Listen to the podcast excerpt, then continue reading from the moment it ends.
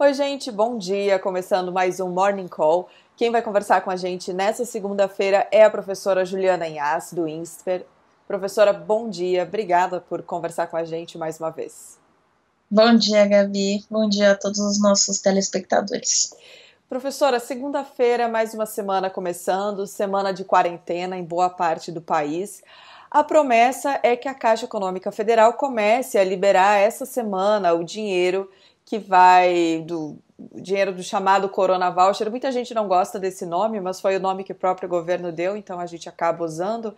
É os 600 reais para os autônomos, né? E aí tem também uma série de empréstimos, de crédito para o pequeno empresário, médio empresário. É, como que a senhora vê essa situação? A senhora acha que a gente, o Brasil consegue fazer com que o dinheiro chegue nessa ponta? Olha, Gabi, acho que é, primeiro, fundamental que o dinheiro chegue nessa ponta, porque a gente sabe que os é, autônomos, os, as pessoas que são informais, elas precisam desse recurso, caso contrário, elas não vão conseguir seguir nessa quarentena e a gente joga por terra toda a estratégia aí é, do isolamento social. Então, a gente sabe que, de fato, se a gente não conseguir fazer com, que esse dinheiro chegue, essas pessoas não vão conseguir se manter em a gente não consegue é, fazer o que a fazer seguir a recomendação do ministro da Saúde. Então, de fato, a gente consegue, a gente cria um problema muito maior, não só social, mas econômico. Agora, é óbvio que a gente sabe que existe um grande problema, que é como é que você faz para que, primeiro, esse dinheiro chegue de fato em quem precisa. O governo sabe que existe essa dificuldade hoje, ele não tem tempo para mapear quem precisa desse recurso. Mais do que isso, ele também hoje não tem tempo para conseguir discernir dentro daquelas pessoas que vão começar a receber esse recurso, quem de fato é mais necessitado, quem de fato é menos necessitado. Então, ele primeiro não consegue mapear quem precisa, ele vai ter que de alguma forma fazer aquilo é, que foi anunciado em alguns momentos pelo ministro Paulo Guedes, eles vão ter que, é, de fato, pegar todo mundo que erguer a mão e, ficar falando que precisa, só que essa estratégia ela é bem complicada, porque provavelmente muita gente que, segundo a analogia dele, erguer a mão e entrar, quiser entrar nesse bonde, provavelmente não vai ser nem vista, né? Então a gente está falando daquele cara que está muito na margem ali da sociedade, que muito provavelmente não tem nem visibilidade dentro desse sistema e que provavelmente quando solicitar essa ajuda, talvez não consiga nem ser percebido como um autônomo, como um informal. Então a gente ainda não tem tanta noção de como é que a, a, a Caixa, no caso, e como é que o governo vai conseguir perceber pessoas que estão muito à margem dessa sociedade. Isso de fato é um grande problema, porque a, o, o nosso grande medo é que aquela pessoa que está muito à margem da sociedade, que está muito nas pontas, que é onde de fato o dinheiro mais precisa chegar, ele não chegue. Então, que ele chegue naquele cara que é autônomo, naquele cara que precisa, mas é aquele cara que ainda tem uma reserva, que é aquele cara que ainda está coberto por um Bolsa Família, que tem algum outro tipo de benefício, mas aquele que está muito à margem, que não tem o Bolsa Família, que não tem outro tipo de plano de assistência, que depende muito do trabalho, que precisa ir para a rua, e esse cara não está conseguindo é, fazer o seu papel econômico dentro da sociedade, esse de fato pode começar a ficar muito de fora, muito à margem. E esse talvez de fato não seja assistido. É, a pergunta que fica para a gente é como é que esses casos muito extremos vão ser colocados para dentro. É esse caso que a gente tem que ficar muito preocupado e esse que tem que tomar a maior atenção, certamente, do governo.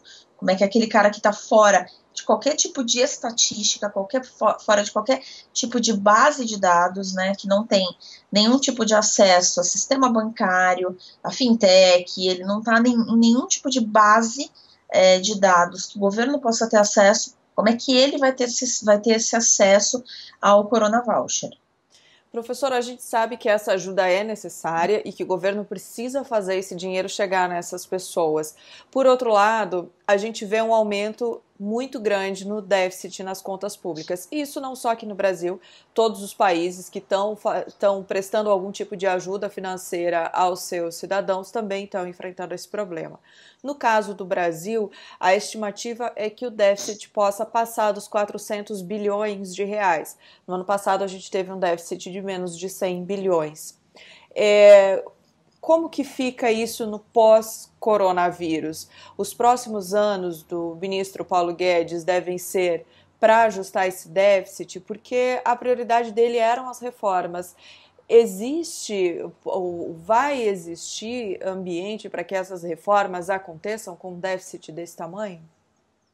Olha, Gabi, a gente de fato fica, é, depois dessa crise que o coronavírus instala, com um problema muito grande econômico né, sobre a mesa. Porque o que a gente sabe é que é óbvio, nesse momento o socorro é fundamental, a população precisa disso, e é, é muito acertada a estratégia de criar esse socorro à população, sem dúvida.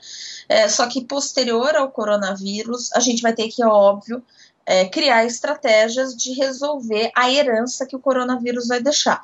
A gente, é óbvio, espera que a herança seja só, de fato, esse grande déficit que chega, é, que a gente agora cria para conseguir é, passar por esse momento de turbulência. De fato, o déficit vai ser imenso, é muito muito grande perto daquilo que a gente estimava é, e perto de um cenário no qual a gente desenhava reformas, tentava desenhar um Brasil diferente, né? Um Brasil que saía aí de uma situação de, é, de uma situação fiscal muito é, diferente, de uma situação fiscal muito irresponsável, né? Dos últimos anos uma situação fiscal melhor, com equilíbrio mais, mais ajustado, a gente de fato vai sair dessa, da, dessa condução.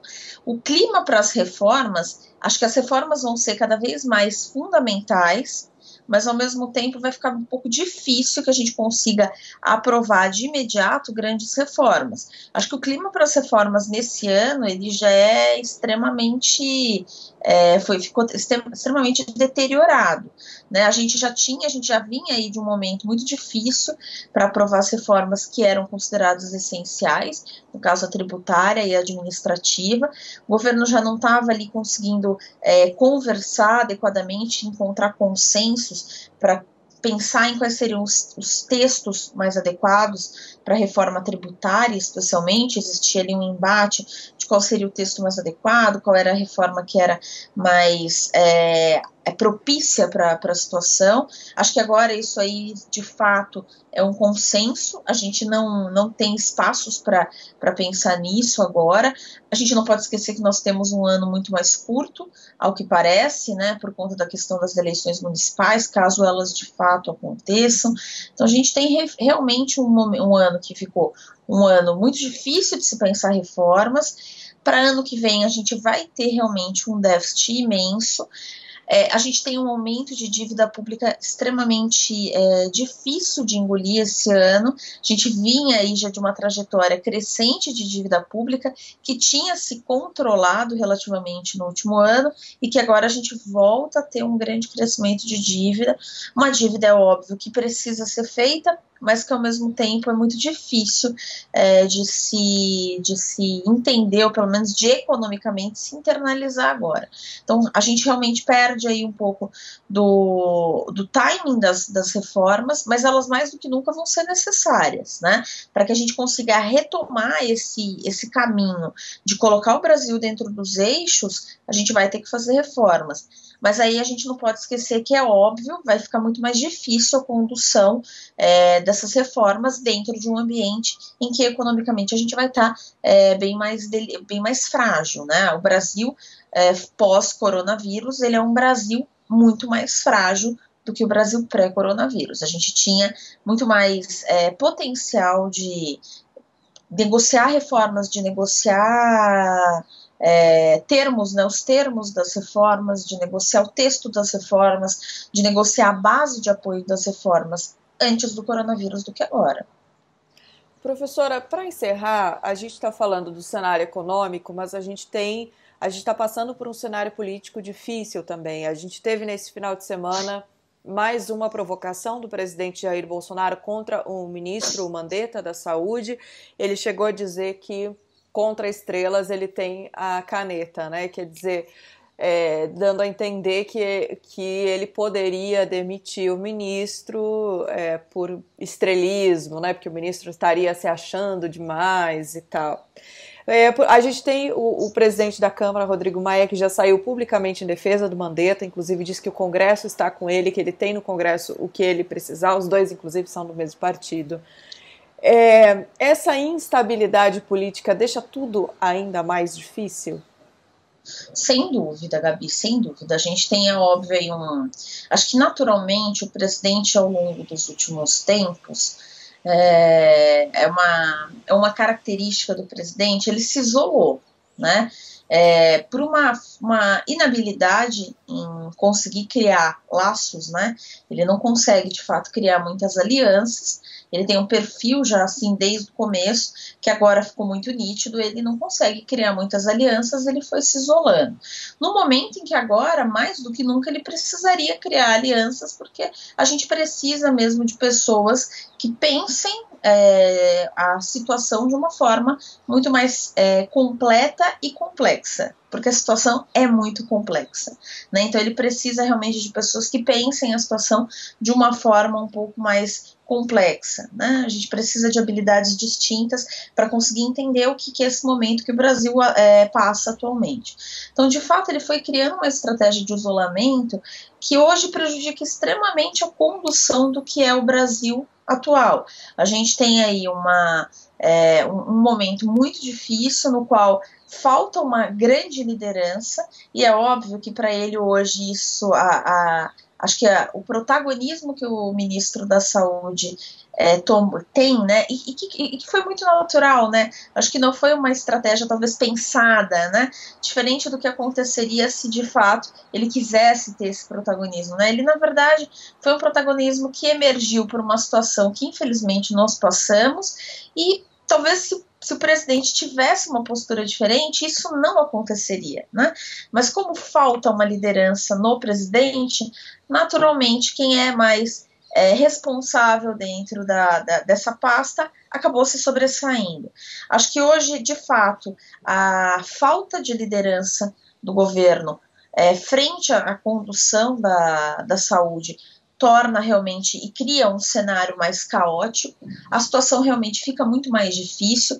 Quando a gente fala, inclusive, do, do, nosso ponto anterior na condução das reformas, isso se torna muito crítico, né?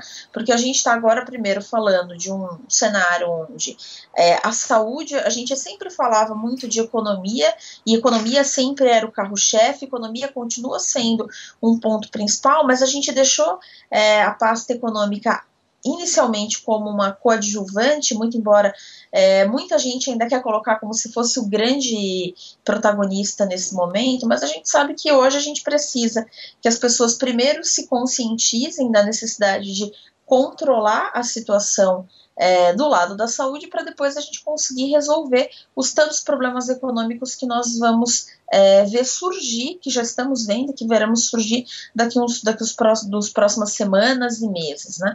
Então a gente sabe que inicialmente a gente precisa resolver outros problemas, mas é óbvio que os problemas econômicos vão surgir e a falta de tato político vai fazer com que a gente tenha, é óbvio, é, um grande problema pela frente. É, a gente é óbvio, essa essa grande confusão política na qual o presidente muitas vezes nos coloca faz com que a gente tenha cada vez mais dificuldades de se articular lá na frente.